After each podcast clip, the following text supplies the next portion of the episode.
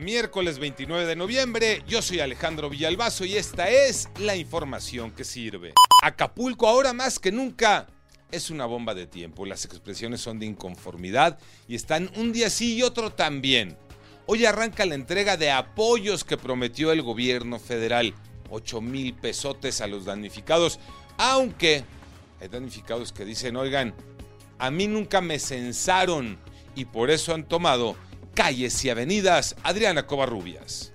Se cansaron de bloquear damnificados por el huracán Otis. Estuvieron 10 horas paralizando la circulación vehicular en plena zona turística, a la altura de la Diana en Acapulco. Nadie les dio respuesta. Los damnificados solo piden que sean censados porque sufrieron daño. Requieren de apoyos económicos para reparar sus viviendas. Pero los servidores de la nación nunca los fueron a visitar en sus colonias siniestradas.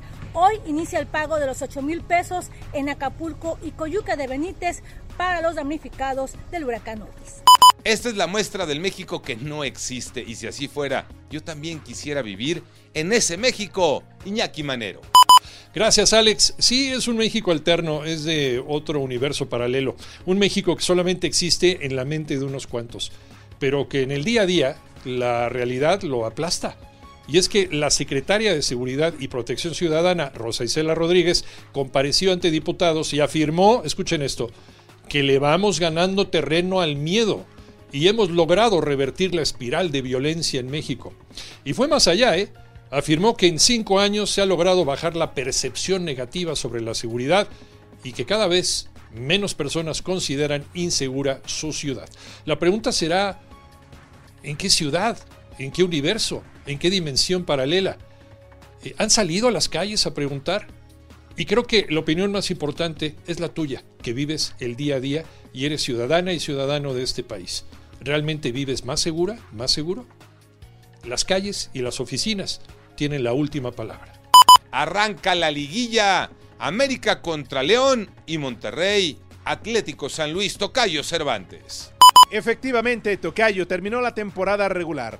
Ya se disputaron los play-in y hoy arrancan los cuartos de final de la Apertura 2023. Destaca el partido entre América y León con una rivalidad que incluso ya los llevó a disputar una final que ganó el equipo Esmeralda, pero hoy las Águilas parten como amplios favoritos después de terminar como líderes generales. Mientras que en el Alfonso Lastras, el Atlético de San Luis, que tuvo un buen campeonato, recibe a los Rayados de Monterrey. Para mañana, Chivas enfrenta a Pumas y Tigres ante el Puebla.